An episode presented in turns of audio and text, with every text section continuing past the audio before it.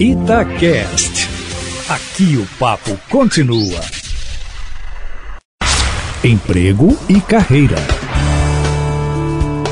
Jaqueline Rezende, como que um profissional faz para precificar o valor do seu trabalho nesse sistema freelancer? Porque muita gente acabou perdendo o trabalho e descobriu essa área aí, que pode trabalhar para muitas pessoas. Mas o que eu vejo no dia a dia, principalmente na minha área de jornalismo, é que as pessoas não sabem colocar o devido valor ao trabalho, não sabem precificar.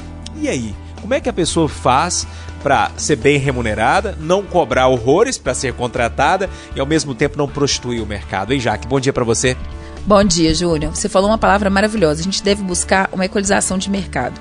Quando você se propõe a ser um freela, a primeira coisa que eu indico às pessoas é faça um estudo do mercado exatamente para você não jogar seu preço lá embaixo e também para você não cobrar uma coisa exorbitante achando que eu mereço esse valor porque vale.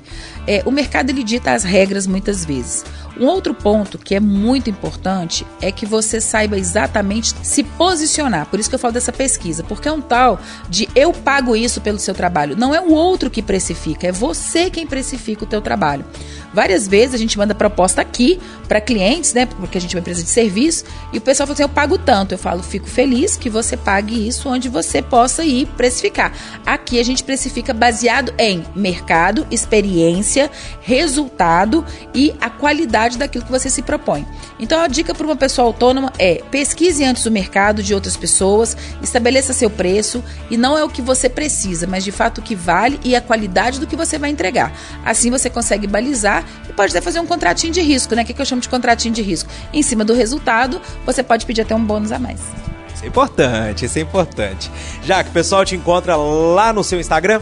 Encontra sim, no Jaque Resende.